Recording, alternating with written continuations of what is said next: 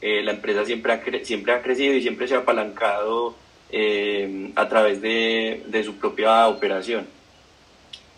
Em, en pandemia nos pasó algo, fue algo muy bonito porque pues inicialmente fue muy preocupante el, el primer mes porque en pandemia nosotros teníamos más o menos 50 empleados y cuando, cuando pararon todo, pues nosotros decíamos como tenemos 50 hijos, lo que hicimos fue como, tuvimos una semana para crear estrategias.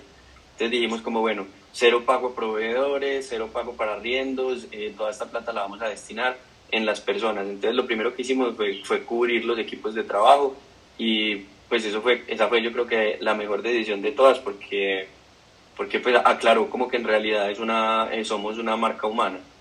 Eh, y, y, entonces en esa semana que empezamos a crear estrategias, eh, conocimos demasiado la empresa, porque empezamos a conocer de verdad cómo se manejaba una empresa, empezamos a, a saber cómo, cómo cuánto, era, cuánto era lo que nosotros teníamos disponible, eh, si la empresa se cerraba, por cuánto tiempo nosotros podíamos operar sin que tuviéramos ningún ingreso. Ahí, por ejemplo, definimos ya las tareas finales porque seguíamos haciendo de todo pero ya en, en, pandemia así como que dijimos, no, tu fuerte es este, el mío es este, yo no me meto, tú no te metes, y, y, nos dividimos pues como, como las funciones ya súper claras.